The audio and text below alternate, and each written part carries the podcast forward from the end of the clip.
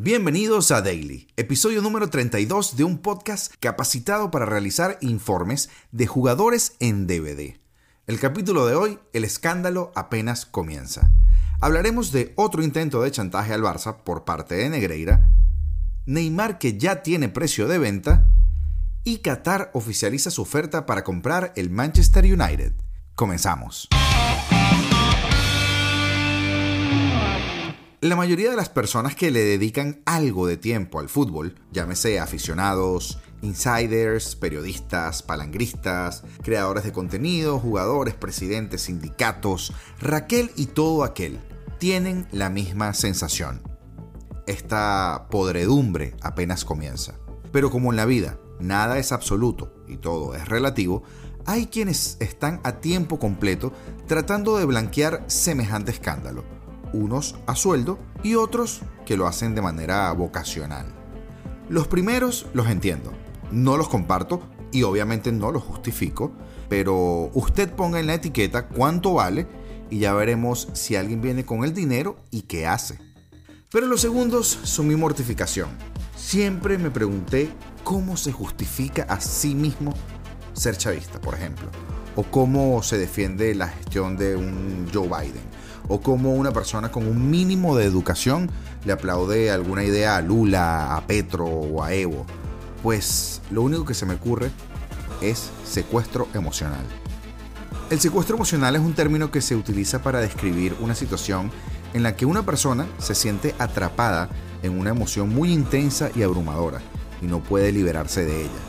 En el contexto de las relaciones personales, puede referirse a una situación en la que una persona controla o manipula emocionalmente a la otra, haciéndola sentir como atrapada o atrapado en una dinámica de dependencia emocional y además de culpa. Por ejemplo, en una relación de pareja, el secuestro emocional puede ocurrir cuando una persona se siente atrapado en una relación intensa y tóxica, en la que su pareja controla sus emociones y además le hace sentir culpa o le amenaza de alguna forma para que se mantenga a su lado. Esto puede causar un gran daño emocional a la persona afectada, ya que se siente incapaz de escapar de la situación y recuperar su autonomía emocional. En resumen, el secuestro emocional es una forma de manipulación emocional que puede tener consecuencias negativas a largo plazo en la salud mental de la persona afectada. Dicho esto, no hay otra forma de entender la situación. ¿Por qué alguien tendría que defender lo indefendible? ¿Por qué alguien no mira a la luna, sino mira el dedo que apunta hacia la luna?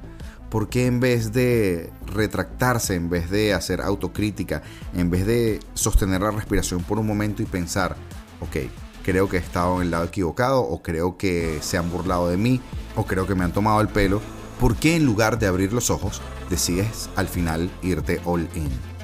El expresidente del Depor, Augusto César Lendoiro, calificó como la peor noticia de la historia para el fútbol español los pagos del Barcelona a una empresa del ex árbitro y ex número 2 del Comité Técnico de Árbitros José María Enríquez Negreira. Creo que es la peor noticia de la historia para el fútbol español, no solo para el Barcelona, por el auténtico impacto mundial que ha supuesto. Se trata de un misil en plena línea de flotación de nuestro fútbol, aseguró el ex embajador de la Liga AF. Lendoiro se mostró convencido que la cosa no ha hecho más que comenzar en este caso que por supuesto ya está investigado por la Fiscalía. Con el paso de los días se hace más grande, pero también se hace más político. Me da la sensación de que van a intentar salvar a todo coste al Barça. Si lo piensas detenidamente, cualquier gripe puede acabar con ese paciente. Es más, no te aguanta ni un resfriado. Y a Pedro Sánchez no le conviene perder el poder político de Cataluña. Ahora llegarán las investigaciones judiciales y los periódicos y los periodistas y todo un conglomerado que determinarán en qué año se inició una relación que algún ex directivo azulgrana fija ya que existía en la etapa de José Luis Núñez, quien dirigió el Barça hasta el 2000. Esto lo precisa el que fuera presidente del Deport entre 1988 y 2014. El Deportivo del Endoiro disputó títulos con el Barcelona en la década de los 90 y a principios del 2000, su etapa más brillante en la que conquistó una liga, dos Copas del Rey y tres Supercopas de España. Palmarés que pudo ampliar con un campeonato nacional que se le escapó en el último suspiro de la temporada 93-94 y que acabó en las vitrinas del Barça. Abro comillas, Cuando se llegue a conocer la fecha exacta del inicio de la millonaria relación profesional entre Enríquez Negreira y el Barcelona, serán muchos clubes, aficionados, el Deportivo y yo los primeros que recordarán aquel o aquellos partidos contra el Barça, que todos tenemos en la memoria en los que nos habíamos quejado con extrema dureza del colegiado, pero que entonces solo relacionábamos con aquello tan popular y entre comillas aceptado de los árbitros siempre ayudan a los grandes, indicó Lendoiro. Para el expresidente del Deportivo este es un escándalo sin precedentes en el fútbol español. Para nosotros también. Para ti que escuchas esto, lo más probable, y para unos pocos, pues, culpa del Madrid.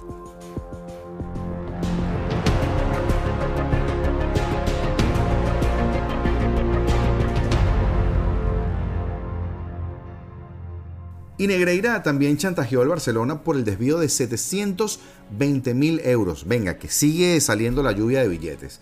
José María Enríquez Negreira, ex número 2 del Comité Técnico de Árbitros, amenazó al Barcelona con airear otros pagos por asesorías fantasmas a un directivo del club si no se reanudaban los suyos. Según publica El Mundo, el ex colegiado trasladó a través del burofax enviado a Josep María Bartomeu en febrero de 2019 y también mediante llamadas y mensajes que sacaría a la luz pública los desvíos de fondos a Josep Contreras, fallecido hace unos meses.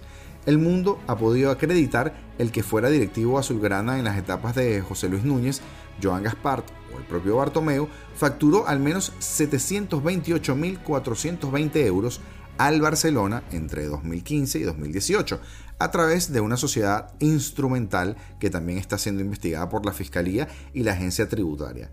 Trecep 2014 SL, que se dedica a la rehabilitación de viviendas. Las 19 facturas libradas por esta sociedad al Barça, a las que ha tenido acceso el mundo, ascendían en su mayoría a 29.000 euros y reflejaban como concepto labores de asesoría, concretamente prestación de diversos servicios educativos deportivos. Ese era el concepto. El burofax remitido por Enrique Esnegreira al Barcelona intentó chantajear a Bartomeu añadiendo que daría publicidad a todas las irregularidades que he conocido y vivido de primera mano en relación con el club. La relación del ex colegiado se produjo tras la decisión del Barça de poner punto y final a los pagos que venía percibiendo desde el año 2003. Y te dejo una pregunta aunque ya no estamos en la parte de, reflexión del podcast. Si haces unos pagos que todos concordamos que son exagerados, que están totalmente fuera de mercados, pero adicionalmente dentro de tus libros contables intentas diluirlos a través de otros pagos para que no se vean reflejados, ¿es porque estás haciendo algo bueno o porque estás haciendo algo malo? ¿Es porque actúas con transparencia o más bien porque no quieres que nadie se entere de lo que estás haciendo? Pasará el tiempo y veremos qué sucede.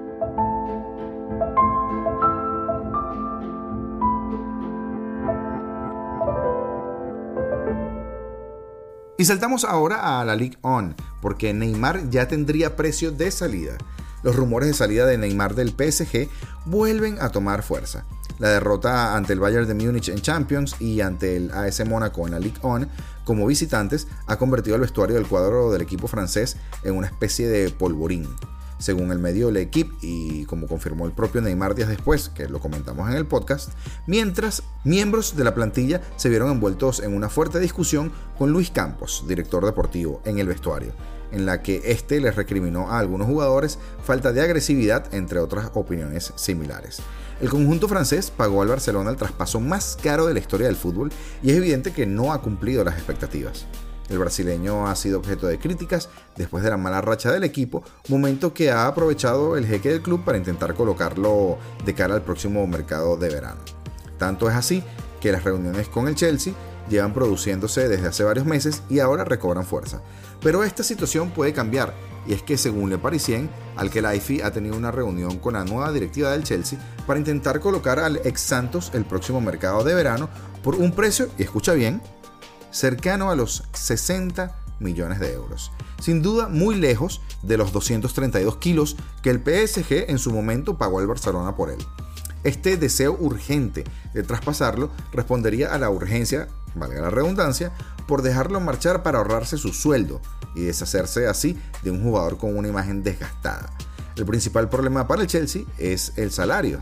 A sus 31 años, Neymar gana 35 millones de euros netos al año, una cantidad que los ingleses no pueden igualar. En caso de hacer una ofensiva en el próximo mercado de fichajes de verano, el club esperaría que el brasileño haga un esfuerzo para rebajar sus aspiraciones salariales y se marche. Y no era una sorpresa para nadie, pero ya es oficial. Qatar lanza su oferta para comprar el Manchester United. Queremos que sea el mejor equipo del mundo, así han dicho los emisarios. Yassin bin Hamad Al Thani ha hecho pública su candidatura para comprar el club. Lo que venía siendo un rumor en los últimos días ya es una realidad. Yassin bin Hamad Al Thani ha dado a conocer que ha hecho una oferta a los Glazer, actuales dueños del club, por el 100% del club según se puede leer en la nota de prensa enviada a los medios. En esta nota de prensa, Altani afirma ser un aficionado de toda la vida del club inglés y quiere devolver al club a su antigua gloria, tanto dentro como fuera del terreno de juego, y buscará devolver a los aficionados al corazón del Manchester United. La oferta queda totalmente libre de deudas y además presenta la intención de invertir en los equipos de fútbol, el centro de entrenamiento, el estadio, ampliar las infraestructuras del club y además mejorar la experiencia de los aficionados y las comunidades de apoyo al club. En definitiva, la inversión de esta candidatura siempre, según la nota de prensa, tendría como objetivo que el Manchester United sea reconocido en todo el mundo por su excelencia futbolística y ser considerado el mejor club del mundo. No está fácil. Sin embargo, un punto importantísimo es evitar el conflicto con el PSG y para evitar el control de la UEFA sobre el conflicto de intereses entre otros clubes y de que no se pueda atribuir la misma propiedad al Manchester United y al mismo PSG para así evitar futuros problemas, Qatar entrará al proyecto del Manchester United a través de QIB, uno de los mayores bancos del país, cuyo presidente es Yassim Altani y, por tanto, diferente del fondo de inversiones QSI, propietario del conjunto parisino. A pesar de todo, Red Bull, por ejemplo, tiene eh, varios equipos repartidos por Europa, incluso Salzburgo y Leipzig llegaron a competir en la fase de grupos de la Europa League en 2018-2019, pero Qatar ha decidido separar sus fuentes de inversión para hacerse cargo del Manchester United. La cifra de compra, señores, 6 mil millones de euros. Y hasta aquí llegamos con este episodio de Daily. Esperamos que haya sido de tu agrado y te recordamos que puedes seguirnos en nuestras redes sociales, dejar tu like en este, por supuesto, si lo escuchas por YouTube.